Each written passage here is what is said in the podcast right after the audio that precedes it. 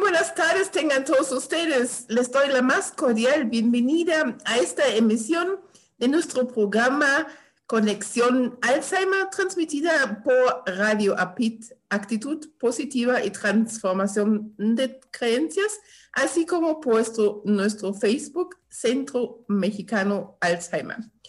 Eh, hoy tenemos, como siempre, un programa muy interesante Vamos a tener muchos, muchas secciones, va a estar atención plena, va a estar cuídalos, Alzheimer y la familia, muévete. Y como siempre, nuestro invitado de hoy. Soy Regina Altena, presidenta del Centro Mexicano Alzheimer y damos inicio a la conexión Alzheimer. Nuestra invitada de hoy es una persona muy querida, muy reconocida. Ella es Luisa Huertas, una actriz con amplísima trayectoria en el medio, lleva más de 50 años, ha sido reconocido por ello recientemente con el reconocimiento de la Ciudad de México y estuvo con nosotros para darle saludo a la primavera. En esta tarde saludo con mucho cariño y afecto a Luisa. Muy buenas tardes, Luisa, ¿cómo estás? ¿Qué tal, Regina? Buenas tardes. Qué gusto estar aquí con ustedes y con todo el público que escucha. Igualmente. El gusto es nuestro, Luisa, y agradecemos enormemente que pudiste tomarte el tiempo de estar con nosotros en esta tarde para que platiquemos un poquito de cómo ha sido este evento, cómo viste este evento que tuvimos a favor de las personas que estamos atendiendo todos los días eh, a través ahora de terapia virtual en el Centro Mexicano Alzheimer.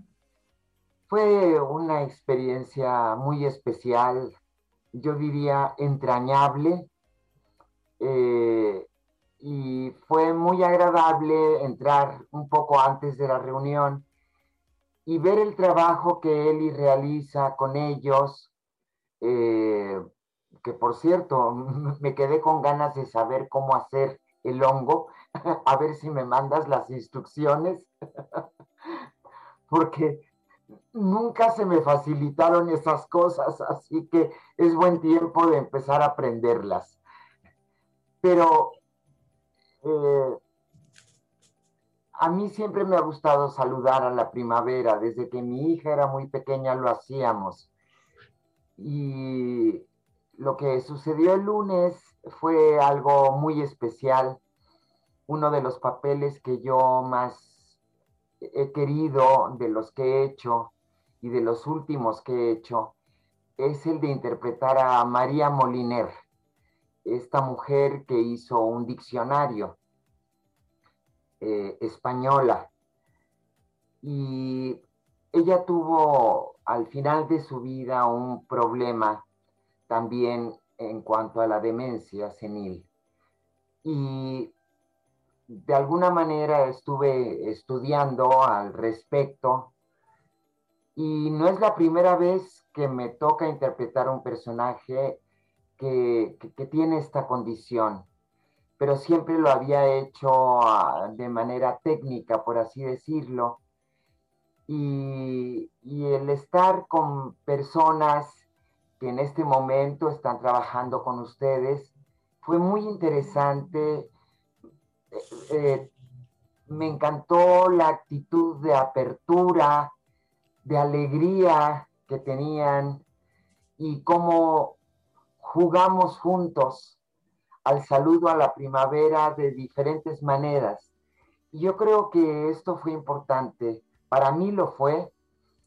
Espero que para ellos también, para ustedes, los que conforman el equipo, y que haya quedado una buena experiencia a raíz de la lectura de unos poemas en los que se saluda a la primavera precisamente, escogiendo a grandes autores como Gabriela Mistral, Nicolás Guillén y Octavio Paz, con un lenguaje alegre, sencillo, y creo que pudimos jugar bien eh, ese día y estuvimos una hora haciendo diferentes cosas y en todo sentí una gran disposición de las personas que nos estaban acompañando fue muy lindo, fue muy lindo, tanto eh, las personas que ustedes atienden como las personas del equipo. Así que quedé muy contenta y muy agradecida.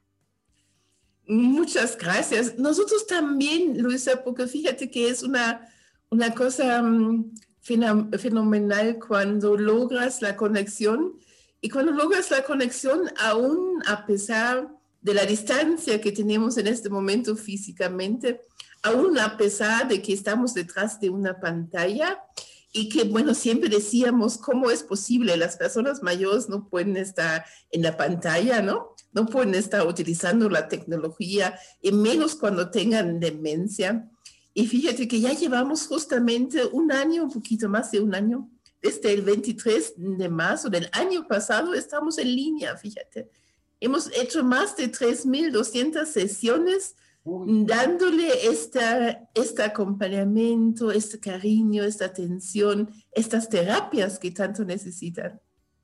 Eh, sí, ha sido una manera eh, para todos sorpresiva, para empezar, pero como, como sucede, ha sucedido en la historia de la humanidad, nos hemos adaptado, nos hemos adaptado y, y hemos reinventado las cosas. Eh, a nosotros en el Centro de Estudios para el Uso de la Voz, el cual dirijo, que es una escuela especializada en el trabajo vocal, que es un trabajo que requiere presencia, que requiere que los maestros estén a la escucha de los estudiantes, que puedan en un momento dado corregir una posición corporal, etcétera. Nosotros no concebíamos hacer esto eh, de una manera que no fuera presencial pero las circunstancias nos hicieron, y la bendita UNAM, siempre le digo así, nos hicieron buscar la manera porque nos pidieron unos talleres de voz. Entonces, mi primera respuesta fue, no, este trabajo lo hacemos presencial. Y nos dijeron, sí, lo entendemos, pero necesitamos estos talleres porque la comunidad lo está pidiendo y la UNAM ya tiene una serie de, actividades en línea, en fin. El caso es que lo hicimos más bien como experimento. Sorprendentemente funcionó muy bien. Eh, hicimos eh, un taller de dos semanas la primera vez y fue tal el éxito y eh, la retroalimentación final fue tan buena en cuanto a que los muchachos estaban contentos, aprendieron y agradecieron mucho la actividad porque se sintieron acompañados y ocupados, tanto mental como físicamente. Así que a las dos semanas ya nos estaban pidiendo un segundo taller y ahí dijimos, pues hay que hacerlo para el público en general. Y no solo eso, sino que logramos terminar el diplomado 25 que habíamos iniciado presencialmente y que tuvimos que interrumpir de manera abrupta, pues logramos terminarlo con éxito dentro de este formato. Pero esto nos demuestra una vez más que lo que requerimos es abrirnos, tener una actitud positiva, buscar eh, la forma de hacer las cosas y si se piensa así, se logran hacer con sus limitaciones, con problemas técnicos a veces, lo que ya todos sabemos en este año de experiencia, pero ha sido un aprendizaje que cuando esperemos que más o menos pronto regresemos a cierta normalidad, esperemos que mejor que la de antes, sobre todo a nivel de la condición humana, eh, de todas maneras combinemos cosas porque hemos visto que también podemos llegar a veces a mucha más gente de la que llegábamos presencialmente. Bueno, pues aprovechar el recurso para cierto tipo de actividades. Fíjate que tienes toda la razón, nosotros hemos tenido la misma experiencia y ha sido también otra experiencia, un aprendizaje muy eh, bonito. Em, y muy importante, fíjate que ha sido la convivencia intergeneracional. Como eh, estábamos excluyendo a las personas mayores mm, del lenguaje de los jóvenes y de los niños, digamos, ahora tienen un punto de encuentro. Y tienen un punto de encuentro de tal forma que, por ejemplo, en muchas familias, por eso nosotros trabajamos tanto en turno matutino como vespertino, porque en algunas familias en la mañana los niños utilizan pues la computadora para tener sus clases pero en la tarde los abuelos tienen sus clases, ¿no? Entonces, esto ha sido un proceso también fantástico, ¿cómo ves? Muy lindo. También nosotros en el CUVOS hemos tenido que hacer eso, también por los horarios escolares o porque pues mucha gente ya se tuvo que reintegrar a sus actividades, a veces eh, desde su casa o a veces yendo a trabajar entonces hemos tenido que repartir las actividades por las mañanas, por las tardes e incluso por las noches de manera temprana, pero hacemos el taller de Respira México de 7 a 8 y media de la noche, que además es muy bueno porque por todo el trabajo que se hace, las personas pueden irse a descansar muy relajadas y, y una de las cosas que nos han dicho es que recuperan un buen sueño, un buen descanso. Y eso es muy importante. Muy importante em, para cualquier tipo de padecimiento, pero también fíjate que muy importante em, en las personas con demencia y en sus cuidadores, porque los cuidadores también están afectados porque pues también tienen que relajar y cuidarse a sí mismos y preocuparse por ellos mismos. Platícanos un poquito de esto eh, que haces tan interesantemente con los talleres de Respira México. Sí, eh, fue una iniciativa que empezamos a hacer de una manera casi juguetona, pero les pedí a los maestros eh, que conformamos el CUBOS que hiciéramos unas cápsulas mínimas de 20 segundos, 30 segundos, por ahí de abril que recién había comenzado el confinamiento, pero que esto sabíamos que estaba causando mucha ansiedad y muchos nervios y bueno, teníamos todos y seguimos teniendo incertidumbre, en fin, no estábamos familiarizados con la cuestión de estar encerrados en casa. Entonces hicimos unas pequeñas cápsulas que le mandamos más bien a los amigos y creo que los chicos eh, que están en, en todo el trabajo de oficina, que es un pequeño equipo de tres personas, lo mandaron por Facebook, por Instagram, todos estos medios que yo no manejo. Eh, a lo que más he llegado es al Zoom. Este es mi gran avance. Entonces, eh, funcionaron. Pero ya por ahí de mayo, junio, que empezaron las noticias sobre la afectación pulmonar, eh, bueno, lo sabíamos desde el principio, pero no a qué grado era. Eh, conocimos y supimos cómo el, eh, el COVID afecta varios órganos, puede afectar muchos órganos al mismo tiempo, y, pero que el factor común son los pulmones.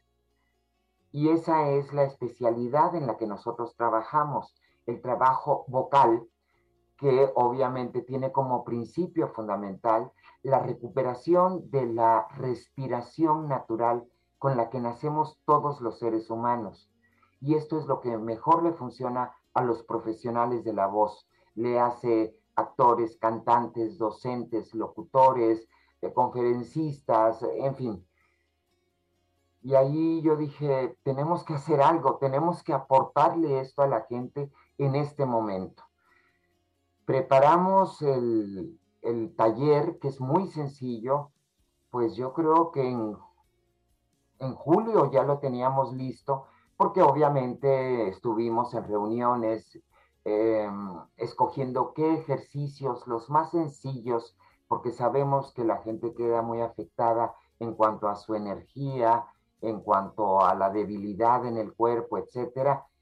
Y eh, pues lo primero que hice fue acudir a las, a las autoridades de cultura para que me conectaran con las de salud, etcétera. mm, por desgracia en ese momento no hubo respuesta, lo puedo entender. Eh, yo creo que han estado muy ocupados todo el año en atender a los enfermos per se, pero no se estaba pensando en la rehabilitación, que es muy importante, para evitar fibrosis y algunas otras consecuencias, como secuelas. Pero una vez más, eh, la bendita UNAM nos oyó y eh, dijo, aquí lo hacemos y abrimos eh, los, los talleres en noviembre del año pasado.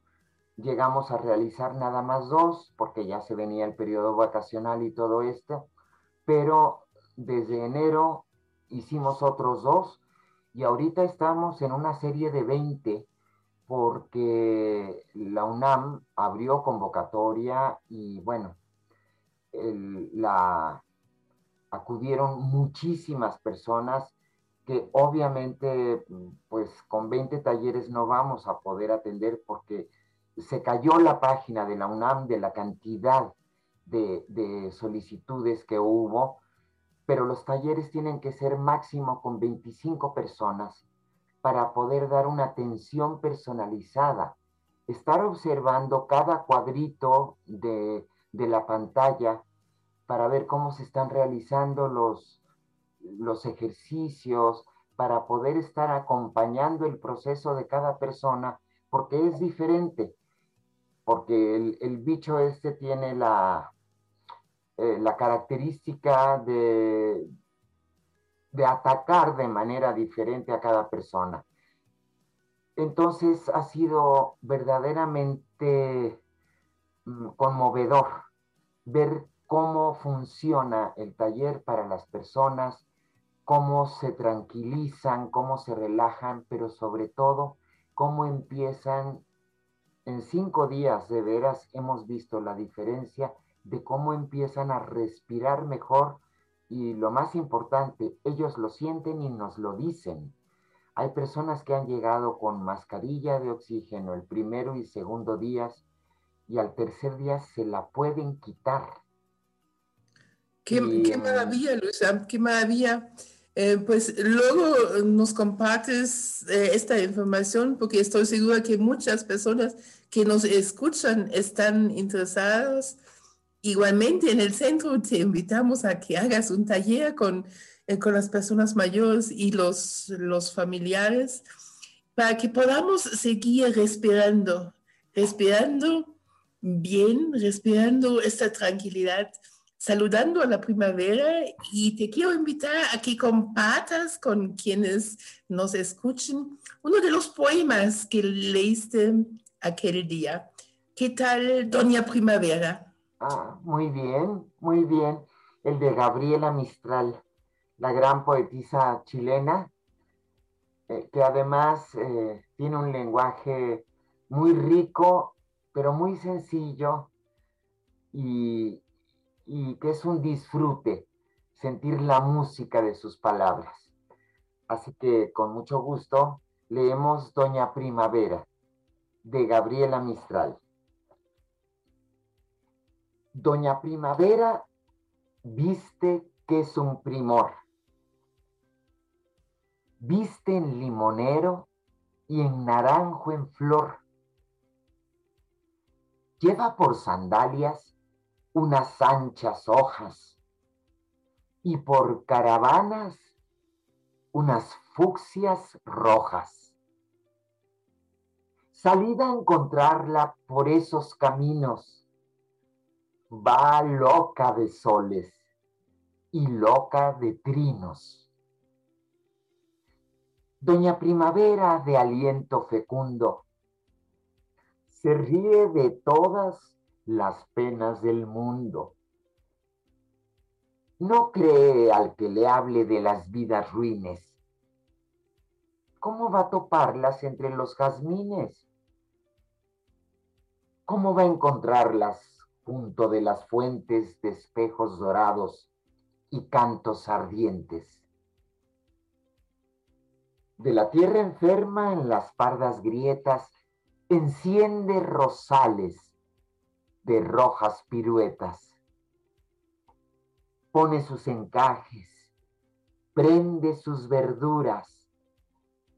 Doña Primavera, de manos gloriosas,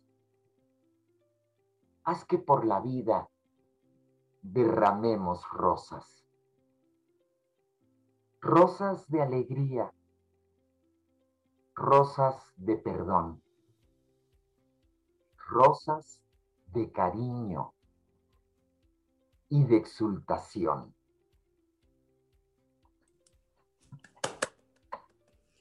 Qué bello está este poema, Luisa.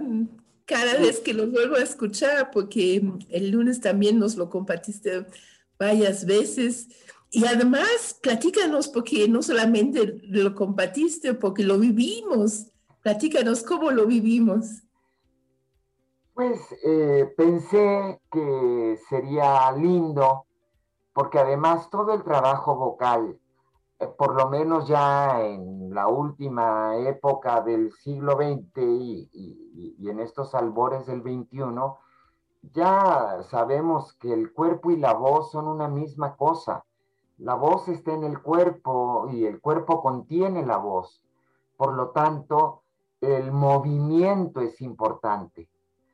Así que pensé que era adecuado jugar con nuestro público eh, el lunes eh, eh, para que se movieran, para que jugaran con sus manos, con gestos, identificando cosas.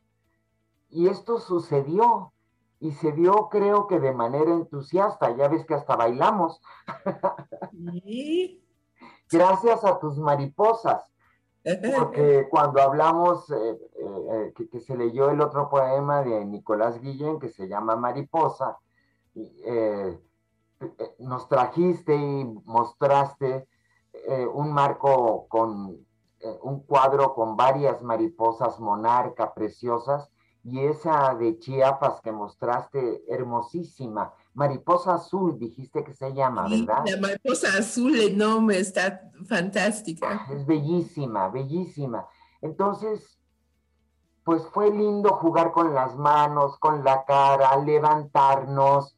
Eh, yo me puse a cantar ahí la canción de Oscar Chávez que eh, ¿cómo se llama la señora que recordó la canción? Eh, Magdalena.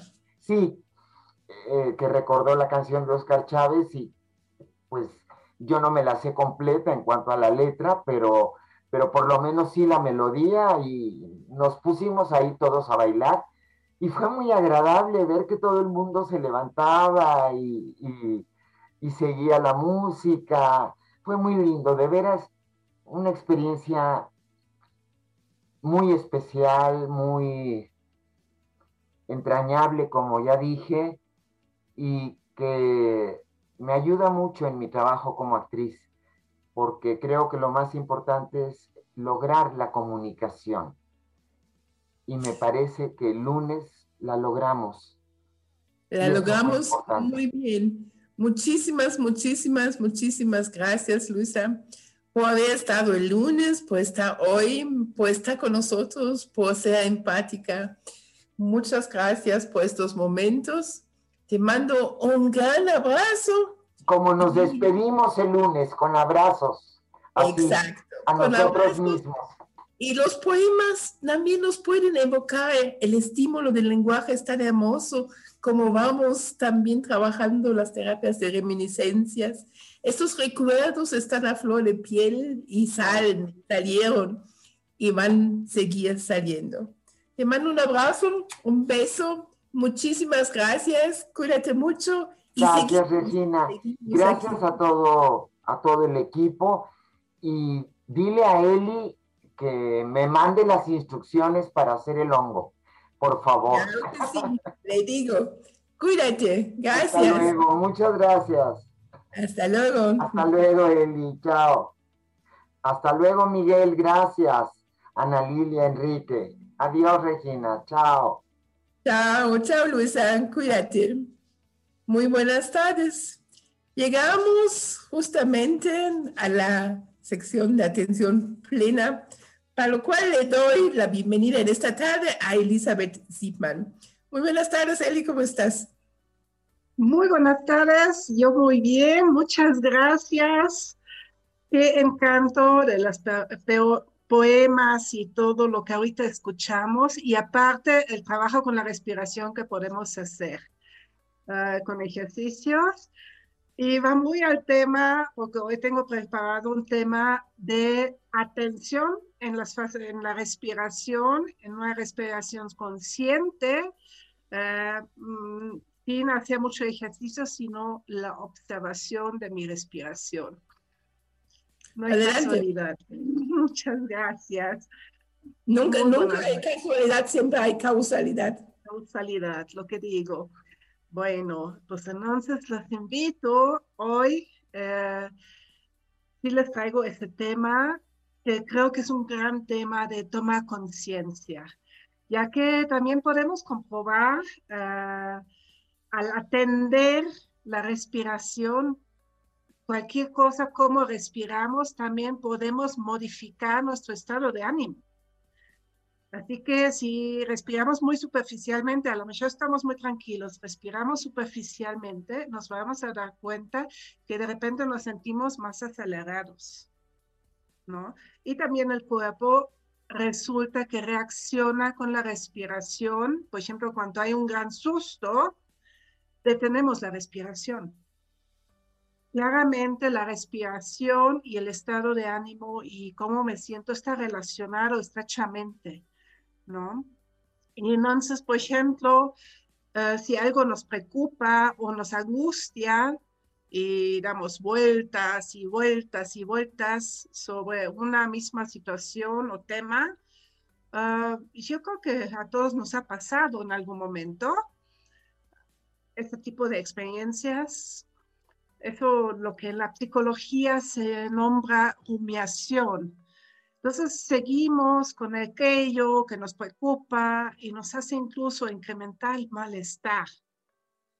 Y estas vueltas sobre el mismo tema una y otra vez no solo nos no ayuda, sino complica y alarga un problema. Así que es preferible aquietar la mente y salir de lo que percibo como problema o una situación difícil. Bueno, suena raro y seguramente algunos ahora estarán preguntando, bien Elizabeth, ¿y eso cómo lo puedo lograr? Y no, mm, no pienso es darle realmente una respuesta a esa pregunta, más bien, aquí les quiero proponer una práctica que puede funcionar como una respuesta bastante sencilla y de fácil acceso a llevar la atención a la respiración. Suena sencillo, ¿verdad, Regina? Y, y la verdad, al hacerlo consciente, a lo mejor nos podemos dar cuenta que sí es sencillo. Más no es algo que comúnmente hacemos, así como hay que llevarlo a la conciencia. Entonces les invito a este siguiente ejercicio de tomar una postura eh, consciente, sentado, sentada, relajada, más y atento.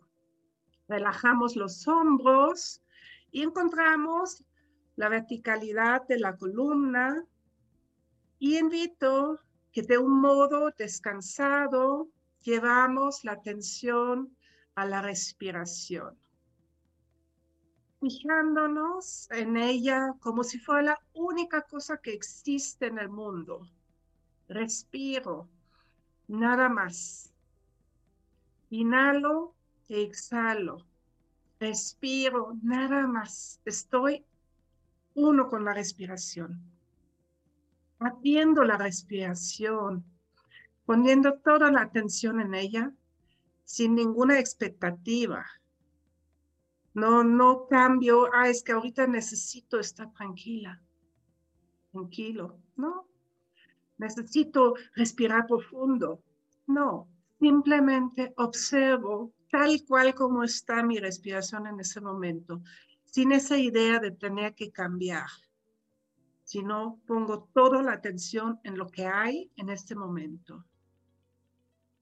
Así que no tendemos la respiración para conseguir algo, ya que con ello también estaríamos escapando del presente.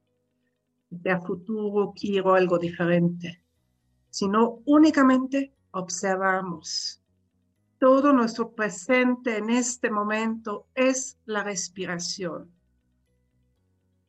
Invito a respirar suavemente poniendo la atención en la inhalación, en, la, en la exhalación. Invito a tomar nota de las pausas entre una y la otra. Cuide la atención en esos cuatro tiempos.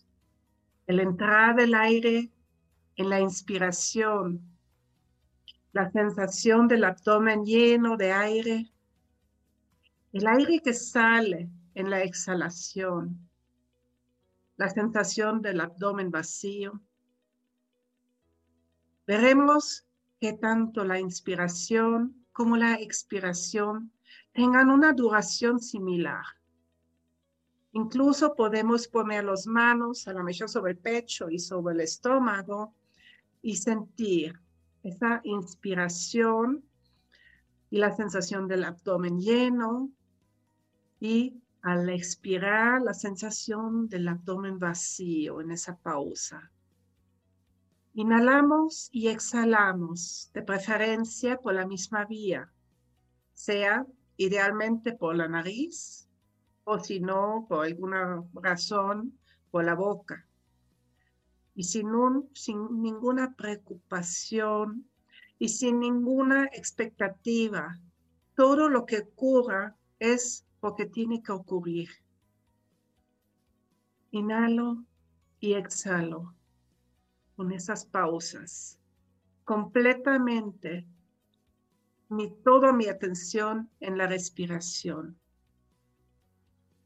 Este es el ejercicio que les traje hoy para manejar de mejor forma algunas situaciones difíciles.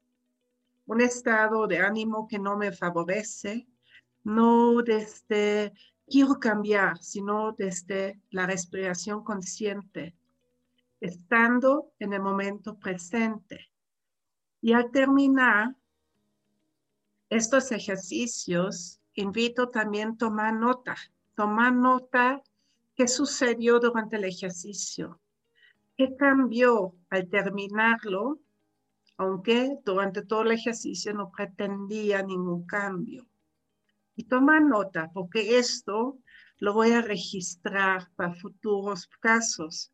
Y cada vez va a ser más fácil en una situación difícil recordar que mi cuerpo mismo me avisa, mi, mi mente me dice, ese ejercicio funciona y pudo más fácilmente acceder en un momento difícil a la respiración consciente. Pues esto fue el ejercicio que traje hoy. Regina, espero que sea de gran utilidad para todos, eh, como es para mí, para mí personalmente, porque yo lo hago. Y pues muchas gracias por la invitación. Como siempre, me encanta estar aquí. Muchas gracias, Elizabeth. Estoy segura de que quienes nos escuchan han estado muy atentos a, tus consejos y estoy segura también de que van a estar practicándolos, la respiración y la atención plena. Muchas gracias, Elizabeth. Nos vemos la próxima semana. Muchas gracias. Muy buenas tardes. Que tengan bonita semana. Buenas tardes. Antes de que pasemos a cuidarlos, recuerden que nos pueden buscar en nuestras redes sociales como Centro Mexicano Alzheimer. También pueden visitar nuestra página www.cmalzheimer.org.mx. También nos pueden llamar en la Ciudad de México al 55 53 39, 56, 61. Repito, 55, 53, 39, 56, 61. Para la sesión de cuidados, Le doy la bienvenida en esta tarde a la licenciada Nadia Zaragoza, coordinadora de Gericultura del Centro Mexicano Alzheimer. Muy buenas tardes, Nadia, ¿cómo estás? Hola, muy buenas tardes. Muy contenta de estar aquí con ustedes otra vez. Muchísimas gracias. Hoy justamente en la entrevista platicábamos de este convivio intergeneracional tan bonito que han tenido a lo largo del último año, eh, pues las personas mayores en casa con los hijos, con los nietos. Y tú nos vas a platicar de ello hoy, la importancia de la integración intergeneracional del adulto mayor con demencia. Adelante, por favor. Muchas gracias. Claro, pues rescato un poquito esta parte que comentaban eh, hace un momentito con Luisa Huertas de la importancia de este, la integración intergeneracional. Actualmente, pues ya tenemos eh, un año con esta pandemia y bueno, nosotros como jóvenes crecimos con la tecnología y estamos adaptándonos a ello, pero ¿quién habla de los adultos mayores? Nuestros adultos mayores del centro pues se han adaptado a ellos han descubierto la tecnología y bueno, puede que también los que estamos en casa lo hayamos descubierto porque porque ya no podemos ir a visitar a los abuelos. Entonces, hacemos videollamadas y los abuelos se han adaptado a las videollamadas, se han adaptado también a tomar clases con nosotros virtuales de estimulación cognitiva, estimulación social, todas estas cuestiones, pues ellos también se han adaptado y creo que lo han hecho de una manera increíble.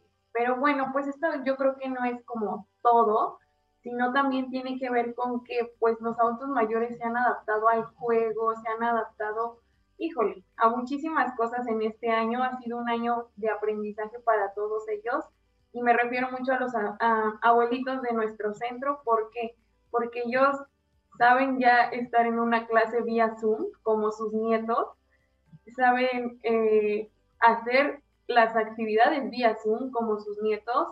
Y bueno, esto también tiene que ver con que, porque el nieto le puede ayudar a estar en las clases o hasta el mismo abuelito en su momento, ¿no? Le puede ayudar a su nieto a estar en clases. ¿Pueden hacer actividades juntos? Claro que sí.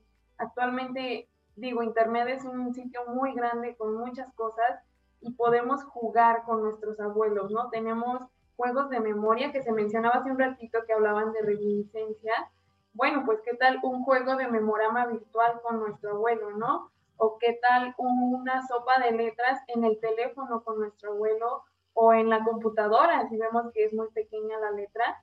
O sea, hay tantas cosas que actualmente puede hacer un adolescente o, nosotros como adultos con, con, nuestros abuelitos. Creo que eh, es el momento de que todos hemos estado aprendiendo y qué mejor que hacerlo en compañía de, pues generaciones. Yo creo que esa es la idea.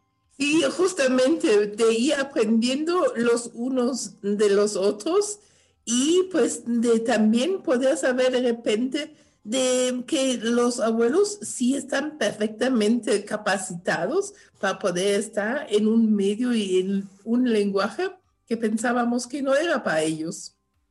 Claro, y además pues aquí también va la importancia, y se menciona mucho, de la integración, ¿no? somos una sociedad y más adelante la pirámide se va a invertir, va a haber más adultos mayores que niños. Y bueno, pues nosotros tenemos que también estar educando a estos niños, estos jóvenes, porque porque el día de mañana nuestra sociedad va a ser de viejos y entonces pues vamos a tener que eh, aprender a tratarlos, ¿no? Y la tecnología es algo que nunca se va a detener y siempre vamos a tener que estar apoyando a estas personas porque bueno, ahorita lo hemos estado viendo, ¿no? En supermercados ya no hay a veces cajeros, sino ya todo es digital. Y estas cuestiones van a ir cambiando y los adultos mayores se han adaptado, ¿no? Y yo creo que quién mejor que nosotros como jóvenes para poder apoyarlos en esta parte. Ahora ni siquiera puedes entrar al banco si no traes tu smartphone y puedes hacer con el QR una cita. Entonces, eh, todo, todo está cambiando y está cambiando a, una velocidad eh, muy, muy rápida. Y no es más adelante, Nadia, ya hoy día hay más personas mayores que niños menores de 5 años. Este, el INEGI ya los, nos lo dijo hace ya 8 años, fíjate, en el 2013 ya nos dice de que hay más personas mayores de 60 que niños menores de 5. Entonces, pues hoy día tenemos 15.4 millones de personas mayores en el país y de, eh, de ellas 1.6 millones vivimos en la Ciudad de México.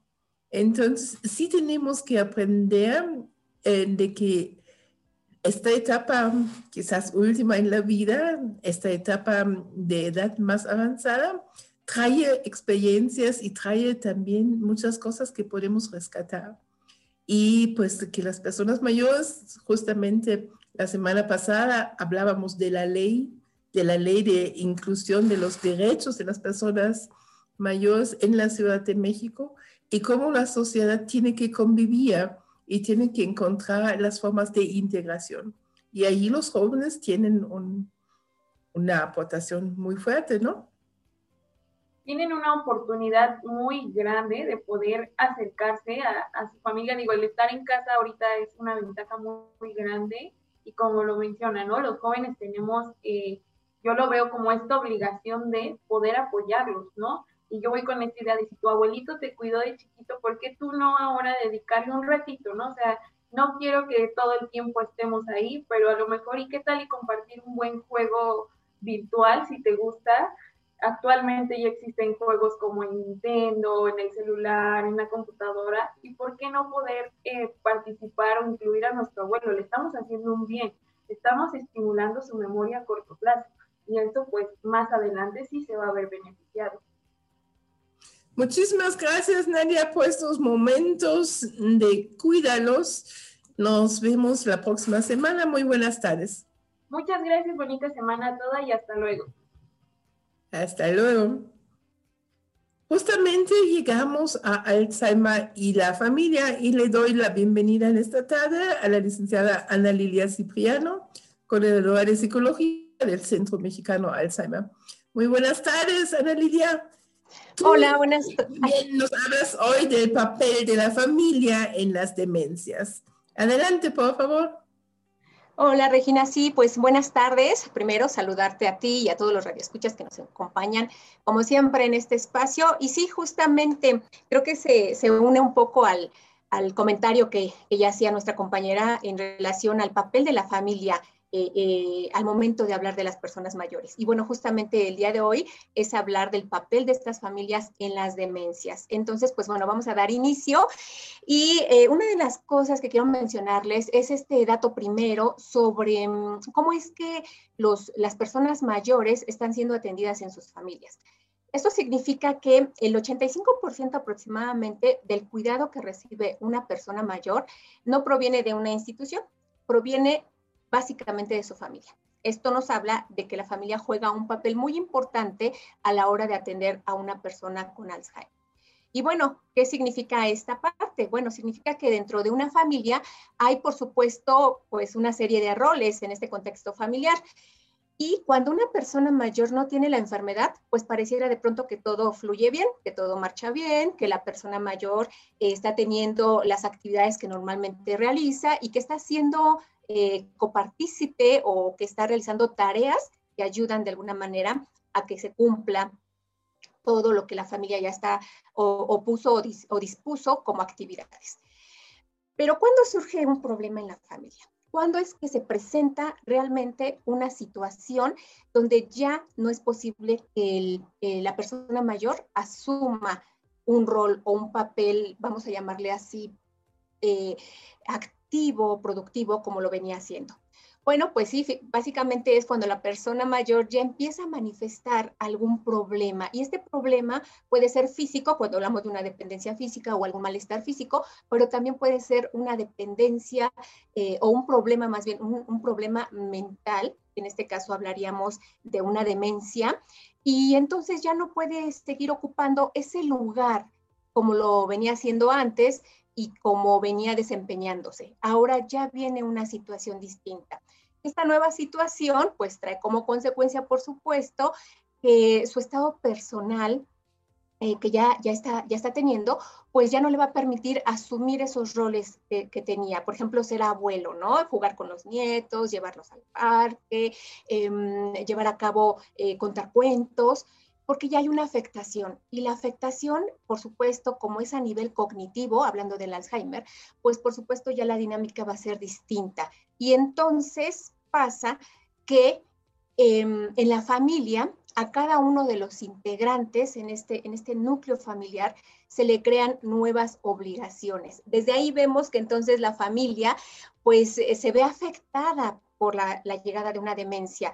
Cuando una familia o uno de sus miembros eh, eh, dentro de esta familia ya está padeciendo la enfermedad de Alzheimer, no es solo el paciente, es toda la familia. La familia padece esta dolencia porque todos eh, en algún momento ven afectada su dinámica y su vida. Y bueno, en algunos momentos lo que hay, hay mm, algunos familiares que aportan, por supuesto, mucho a esta situación, es decir, suplen estas actividades que el paciente, el nuevo paciente ya no puede realizar y las suplen y apoyan. Pero hay que eh, algunos familiares que en determinado momento se mantienen al margen, que no hacen actividades, como que se aíslan y como que de pronto incluso em, pareciera que tienen miedo o incluso rechazo. Y aquí hablamos ya de las situaciones emocionales que se presentan también en los familiares cuando ya se dan cuenta que hay una enfermedad. Y, puede, ser, puede, ser, muy real que tengan miedo, ¿no? Porque pues es algo desconocido y es algo válido como sentimiento. Así es, así es, todas estas emociones pues por supuesto les va a hacer actuar de una manera distinta y, esto puede ser apoyando o estos miedos pueden ser rechazando, aislándose, entrando en un estado de shock incluso, ¿no? De no saber qué hacer. Y para cada miembro, por supuesto, va a ser una situación distinta. Cada uno va a reaccionar de manera distinta. Y eh, eh, también sabemos que, bueno, en, esta parte de las actividades que realizaba la persona eh, mayor, pues tenía que ver con su higiene, con administrar su economía, con ayudar en la limpieza, eh, incluso aportar dinero. Muchos de ellos todavía en una situación productiva laboral aportaban dinero. Sin embargo, ahora los roles van a cambiar porque la persona que ya está en este momento con el padecimiento de, de, una demencia, pues ya no va a poder hacer todas estas cosas. Y entonces van a surgir algunos problemas en el orden familiar, en esta dinámica familiar. Y lo primero va a ser quién se va a hacer cargo del paciente, ¿no? Que sería una de las primeras situaciones a las que se enfrentan los familiares o los cuidadores, porque esta situación aflora los problemas o conflictos familiares si es que ya existían. A veces en las familias ya se tienen, eh, antes de la enfermedad, antes del Alzheimer, antes de la demencia, ya se tienen ciertos problemas o conflictos. Y lo que hace la llegada de esta enfermedad es aflorarlos, es que surjan más, se posicionen y que por supuesto em, recaigan en una disfuncionalidad familiar. También hay, otro, hay otros momentos en donde quien asume el papel como cuidador, pues eh, se conflictúa mucho con otros familiares que no quieren atenderle, ¿no? O que no le reconocen el trabajo que está realizando. En ocasiones incluso el, cuidador principal puede llegar a molestarse, aunado a lo, a lo del miedo que ya decíamos, al rechazo, pues también a la molestia, al enojo, porque no le reconocen este esfuerzo, insisto, porque no le ayudan, porque no lo apoyan, porque lo dejan solo y hay que lidiar también con esas emociones como cuidador.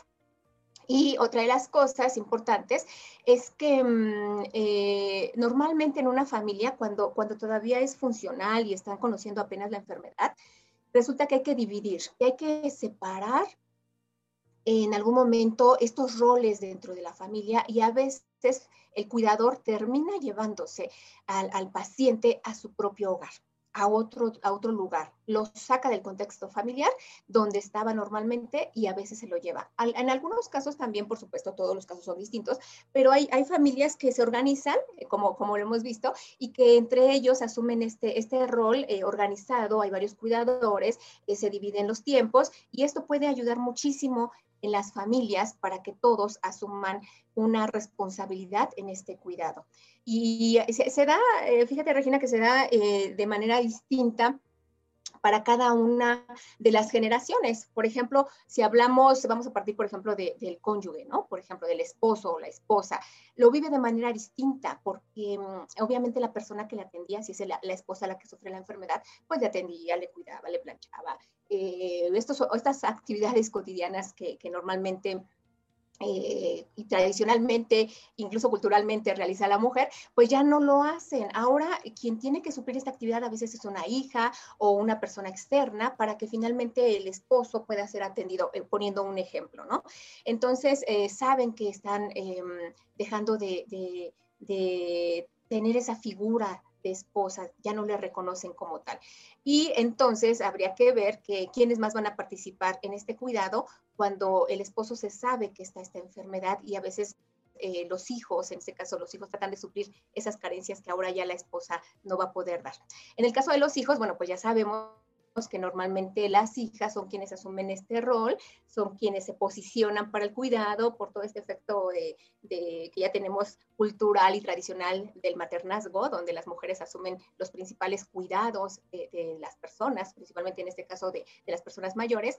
Y bueno, eh, también se da de alguna manera pérdida de estabilidad y seguridad en los hijos, porque a veces ya no saben si lo que les dice la, la, paciente, hablando nuevamente del caso de una mujer, este, mm, es real, ¿no? Al inicio, cuando no conocen la enfermedad, a veces se desajustan, a veces no saben cómo enfrentarlo, eh, no saben si están haciendo los mejores cuidados, si lo están atendiendo bien, si eso es lo que necesita su paciente. Hay cierta inseguridad, a veces no saben qué decisiones tomar, porque hay que tomar decisiones. Los hijos tienen que tomar muchísimas decisiones cuando hablamos de la enfermedad de Alzheimer o de una demencia, porque hay que saber hacia dónde se va a dirigir la atención, los médicos, quiénes van a cuidar, el dinero, que también es otra de las situaciones que se ven.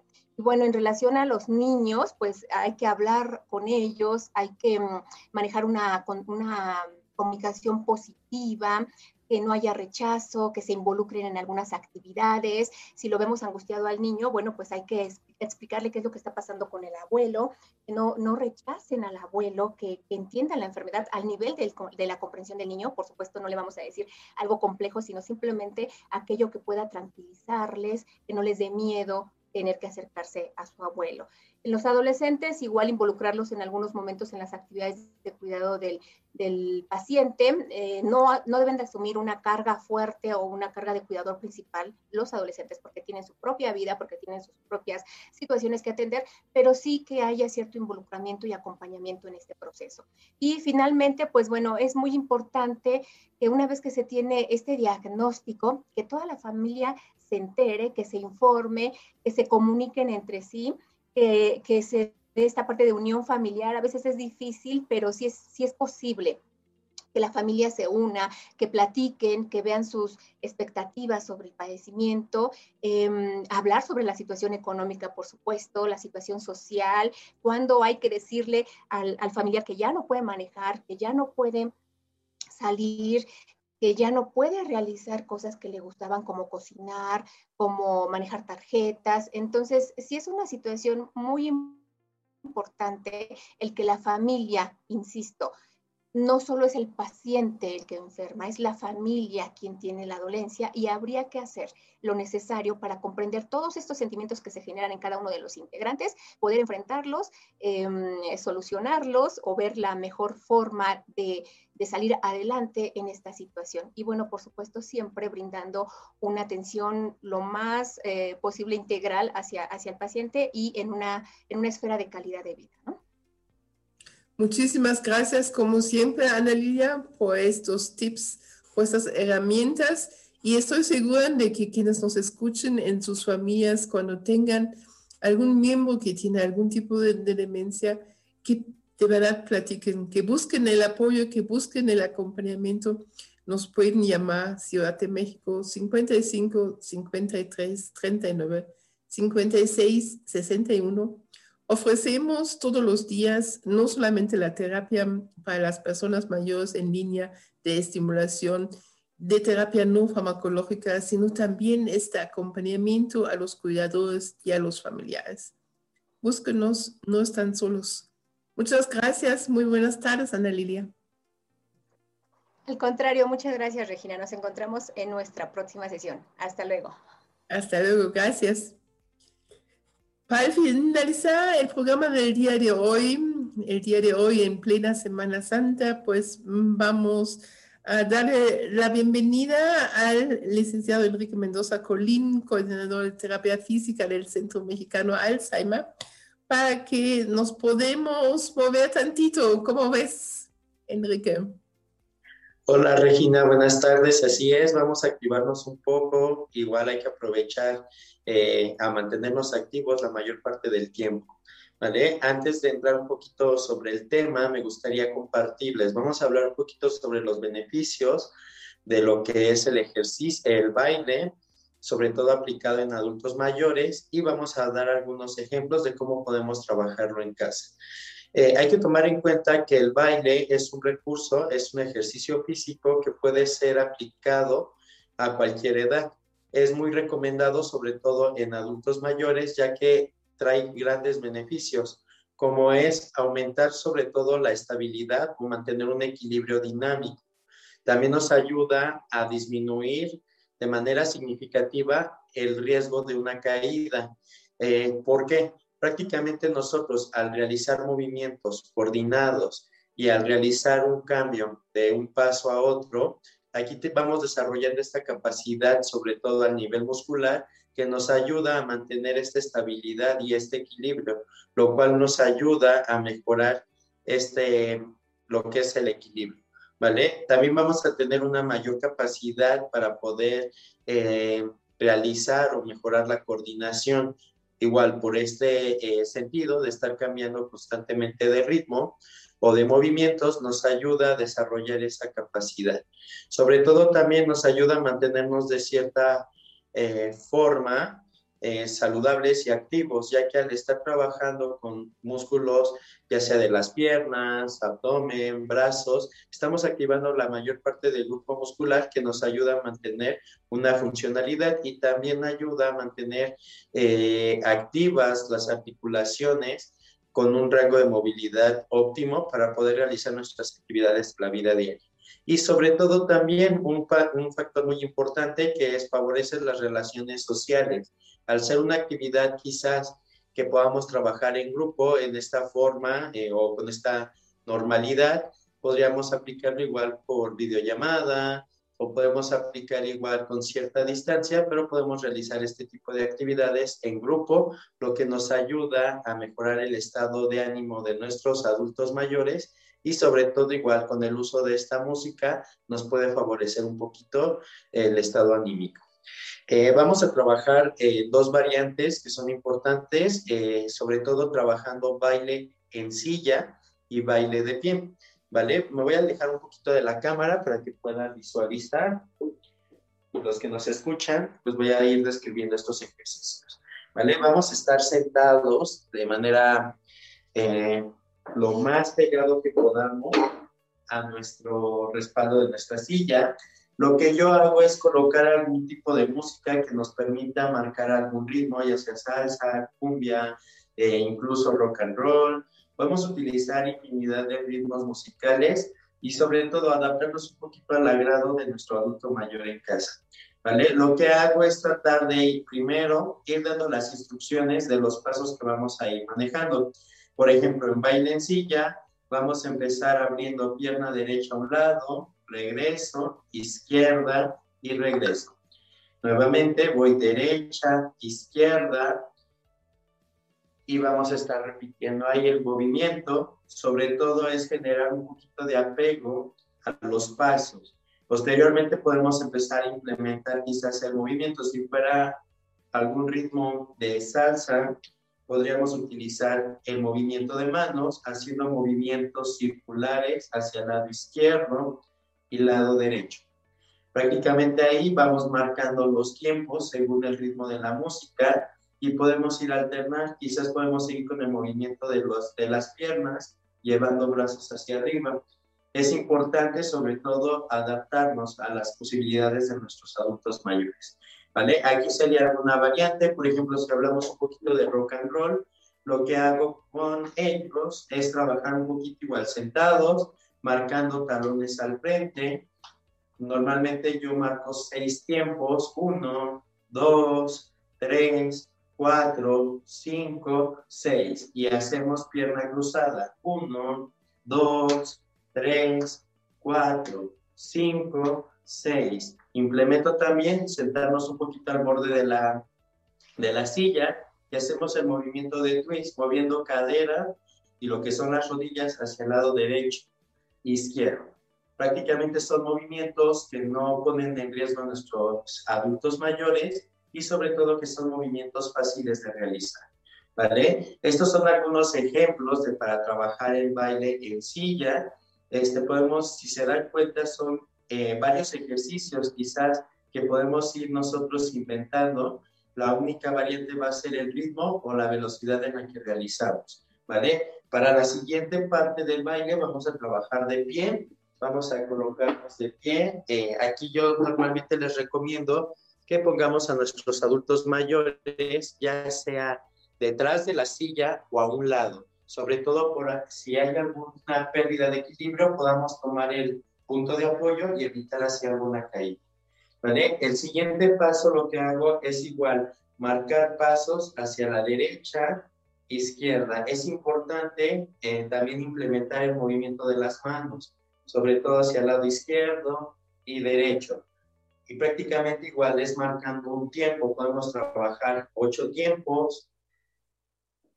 También podemos, eh, vuelvo a repetir, trabajar con diferentes ritmos. Por ejemplo, otro ritmo que trabajo mucho con los adultos mayores en el centro es trabajar un poquito del mambo. Entonces aquí son ocho tiempos. Empezamos con puntas hacia adelante. Uno, dos, tres, cuatro, cinco, seis, siete, ocho. Y lo que yo les digo a, los adultos mayores es tratar de eh, llevarnos hacia el lado derecho, tratando de empujar la, la pared y lado izquierdo derecho, izquierdo. Tratar de buscar algún término que nos pueda facilitar el movimiento.